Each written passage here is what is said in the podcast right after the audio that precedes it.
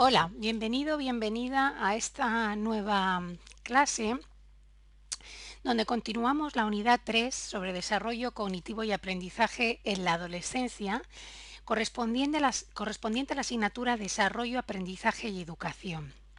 Esta es la segunda parte de la unidad donde vamos a explicar una teoría que expone otra, otra forma, otra manera de entender cómo aprendemos, cómo adquirimos conocimientos, además de la que ya se ha explicado en el vídeo anterior, que fue la teoría cognitiva de Piaget. En este vídeo en particular vamos a explicar la teoría sociocultural propuesta por Vygotsky. Como ya comentamos en la teoría cognitiva, para que se produzca un nuevo aprendizaje es necesario que la persona haya desarrollado ya las estructuras cerebrales y cognitivas que se requieren para eh, ese nuevo aprendizaje.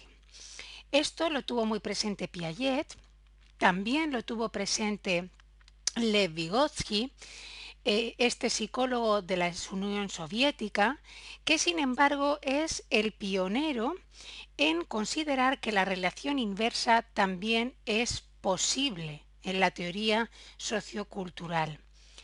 Es decir, que el desarrollo cognitivo se puede alcanzar a través de la provocación y la estimulación que produce el aprendizaje.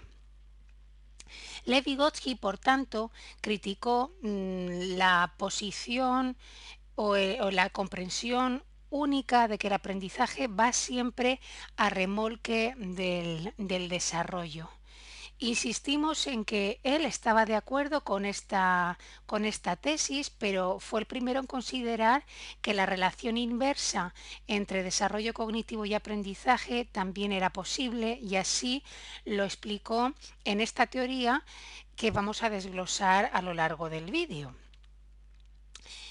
Recordemos que eh, Piaget entiende que el aprendizaje se produce a partir de situaciones que implican un desequilibrio cognitivo y que hace que las personas tengan que revisar sus antiguos esquemas de pensamiento para poder modificarlos y adaptarlos a la nueva situación.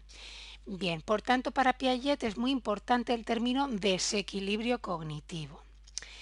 Vygotsky introduce un nuevo término, parecido pero no igual, que es el de desafío cognitivo. Así es como dice Vygotsky que se produce el avance intelectual y el aprendizaje mediante desafíos cognitivos. Vamos a explicar qué quiere, qué quiere decir Vygotsky con, esta, con este aspecto. Un desafío cognitivo supone un reto intelectual, es decir, que se da en una situación en la que se nos plantea un problema a resolver a partir de la aplicación de habilidades cognitivas, intelectuales complejas. ¿De acuerdo? Por eso en ese sentido es un reto para nuestro pensamiento.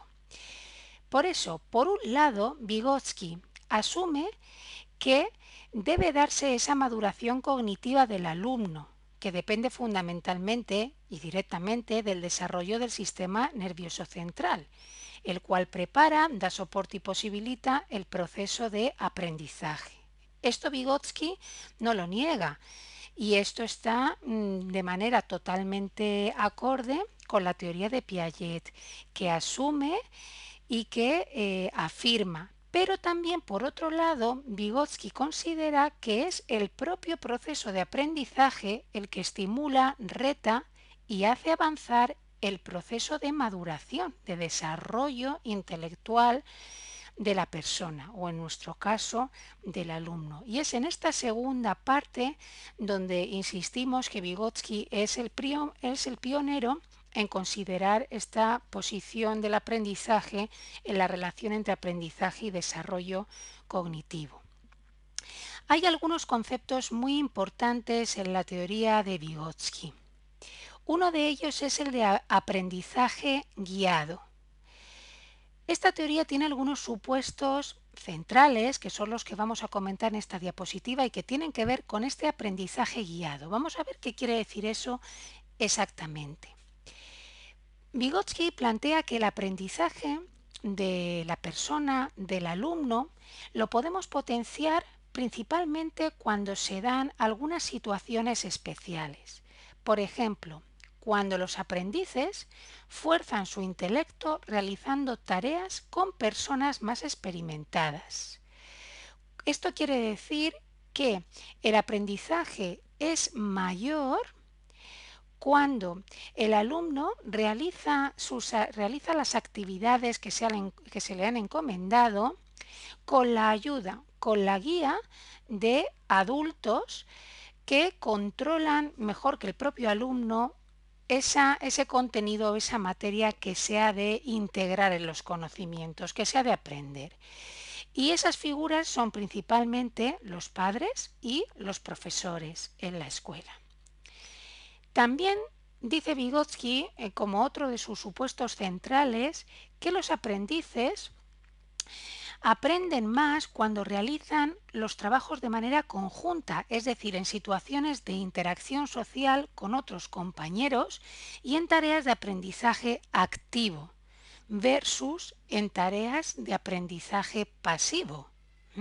Una tarea de aprendizaje pasivo podría ser cuando el alumno se pone delante de los apuntes y hace un ejercicio mero de memorización mientras que una tarea de aprendizaje activo podría ser, por ejemplo, una actividad en grupo donde los alumnos deben leer primero sobre un tema y a continuación contestar en grupo a unas preguntas en base al contenido que han leído o establecer un debate sobre esa temática.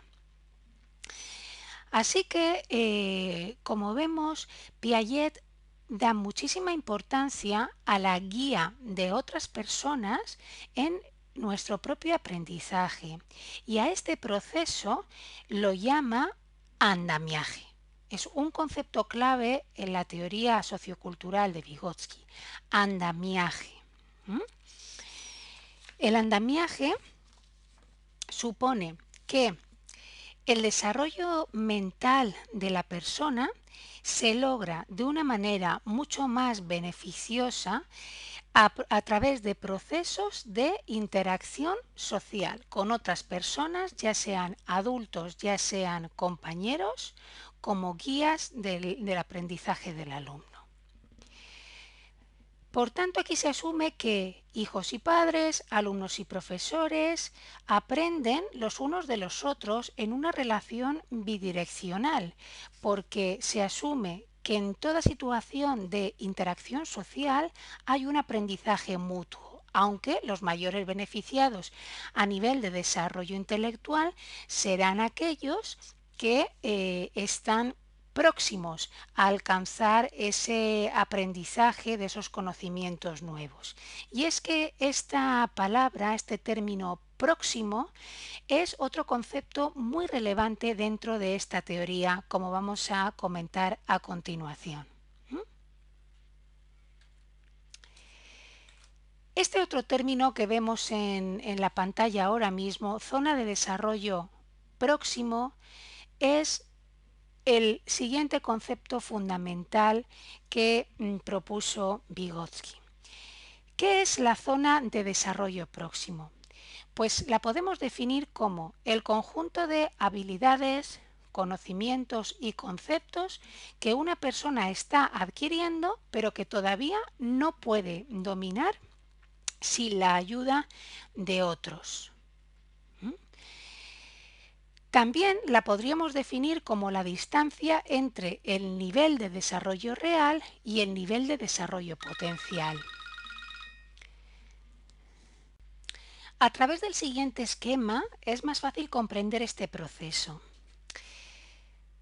Planteamos la idea de que el aprendizaje supone un continuo representado por esta flecha azul.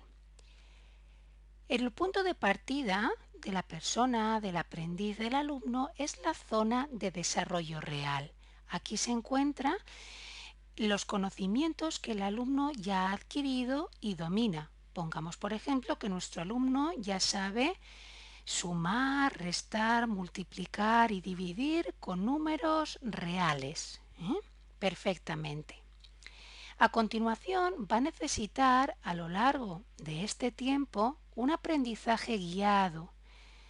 La guía de sus profesores, la guía de otros compañeros, la guía de sus padres, por ejemplo, cuando realiza los deberes en casa, para ir adquiriendo otros conocimientos.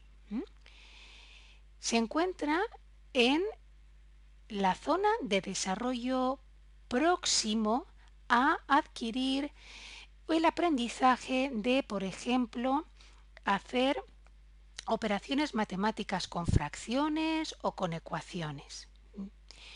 Una vez que ya haya controlado este conocimiento, podrá seguir adquiriendo con el tiempo otros aprendizajes potenciales. ¿eh? Aquí estarían, por ejemplo, las ecuaciones de segundo grado o mm, cálculos con números irreales sería el nivel de desarrollo potencial, probablemente lo que podrá adquirir el curso próximo o el trimestre o el cuatrimestre próximo, también con la ayuda guiada de otros adultos o compañeros. En esta diapositiva tenemos un nuevo esquema de eh, las tres zonas que acabamos de comentar. Entonces, repetimos para eh, que se nos queden muy bien adquiridos a nosotros estos conocimientos. Tenemos en el centro al alumno con su profesor. El profesor ya le ha enseñado una serie de aprendizajes de materias. Ya sabe, ya sabe esas cosas, con lo cual no es necesario volverlas a enseñar, porque si el profesor sigue insistiendo en estos conocimientos que el alumno ya controla, finalmente mm, le va a producir un tedio horrible, se va a aburrir mm, si sigue haciendo actividades, ejercicios que controla de sobra. Entonces, lo interesante es que el profesor siempre esté dentro de la zona de desarrollo próximo, es decir, que incida en clase con las actividades que propone a los alumnos, etcétera, en aquello que estos alumnos ya son capaces de entender ¿eh? siempre y cuando se les oriente correctamente para ello. Esto es lo que hay que enseñar, porque es lo que les puede resultar más emocionante, más desafiante. Recordemos que Vygotsky considera que aprendemos a través de desafíos, de desafíos cognitivos, de desafíos intelectuales. ¿De acuerdo? Entonces, insistir, lo que el alumno ya sabe no tiene, eh, no tiene ningún beneficio ¿eh? a nivel pedagógico ni a nivel de aprendizaje de ninguna de las dos, de ninguna de las dos cosas. Entonces, hay que insistir en lo que el alumno está a punto próximo a aprender. Porque si en lugar de esto lo que hace el profesor es intentar enseñar al alumno aquello que se encontraría en su zona de desarrollo potencial, ¿eh? que tendríamos representado en el círculo azul más lejano al alumno, pues nuevamente el profesor erraría, ¿eh? porque mm, ese aprendizaje todavía es demasiado dificultoso para el alumno. El alumno no está aún preparado, listo para aprender eso. ¿eh? Por lo tanto, al ser demasiado difícil, no lo podemos enseñar todavía porque no están las bases asentadas en la zona de desarrollo próximo. Sería, en nuestro ejemplo anterior, con la flecha de aprendizaje continuo sería, digo, querer pasar de mm, controlar las sumas, restas, multiplicaciones y divisiones con números reales a realizar ecuaciones con números irreales. No se podría, el alumno no está preparado porque en medio está todo un conocimiento más próximo al alumno para aprender y que asentaría esas bases necesarias para avanzar a aprendizajes más complejos. ¿Qué amplitud debe tener la zona de desarrollo próximo? Bien, Vygotsky respondería a esta pregunta de la siguiente manera. Pues debe tener una amplitud lo suficientemente grande ¿eh? y alejada del nivel de desarrollo real como para que obligue al alumno a dar un salto y también lo suficientemente cerca como para que se atreva a saltar.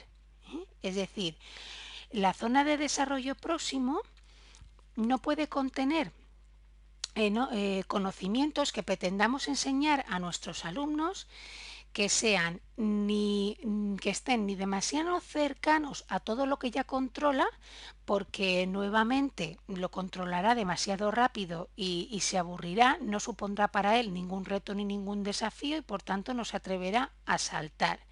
¿eh? Ni tampoco lo suficientemente eh, lejos de ella como para que ya no, suponga un aprendizaje próximo, sino un aprendizaje potencial. Pues dicho esto, podemos resumir las aportaciones fundamentales de Piaget con todo lo que hemos comentado en este vídeo como las siguientes. Sus aportaciones principales son dos. Por un lado, Piaget es el principal y el primer investigador que sostiene que el aprendizaje puede preceder al desarrollo cognitivo, es decir, darse antes de el desarrollo cognitivo, y estimular y potenciar y provocar este, este desarrollo cognitivo a través de desafíos intelectuales. Y la segunda gran aportación de este investigador es la importancia tan grande que concede al mundo externo en el enriquecimiento del interno. Es decir, la importancia que da al entorno estimulante, y a las personas que rodean a el alumno y que pueden guiarle en su aprendizaje, la importancia que ellos tienen para que éste efectivamente aprenda.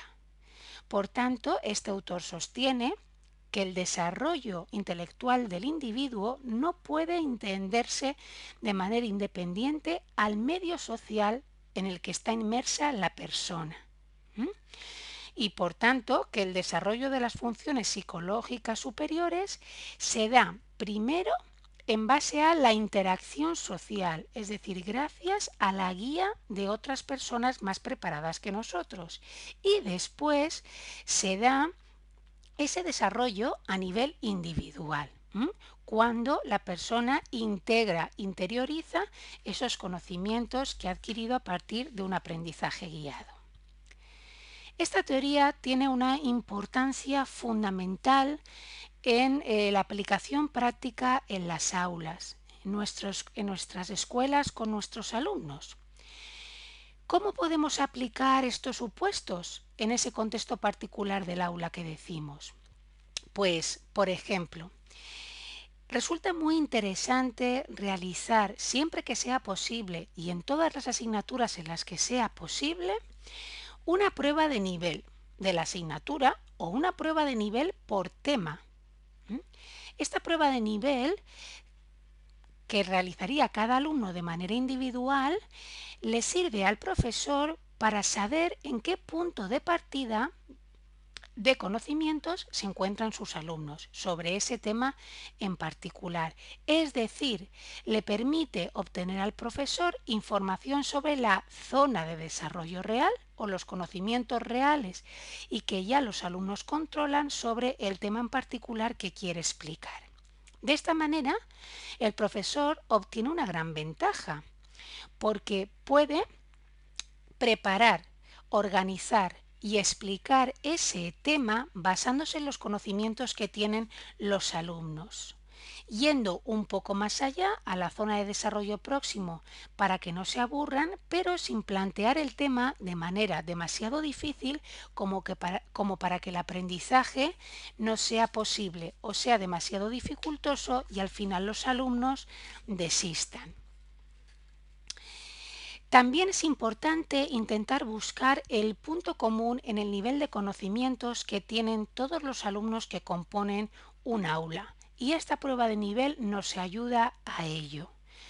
Buscar el punto común quiere decir que La dificultad con la que explicamos el tema o, el nivel de profundidad en el que vamos a plantear el tema en el aula tendría que eh, ser tal que pudiera ser entendido por todos o por la inmensa mayoría de nuestros alumnos que componen el aula, aunque haya variedad en el nivel de conocimientos. Buscar ese punto común no es fácil, pero también se puede conseguir planteando actividades que recojan diferentes niveles de dificultad.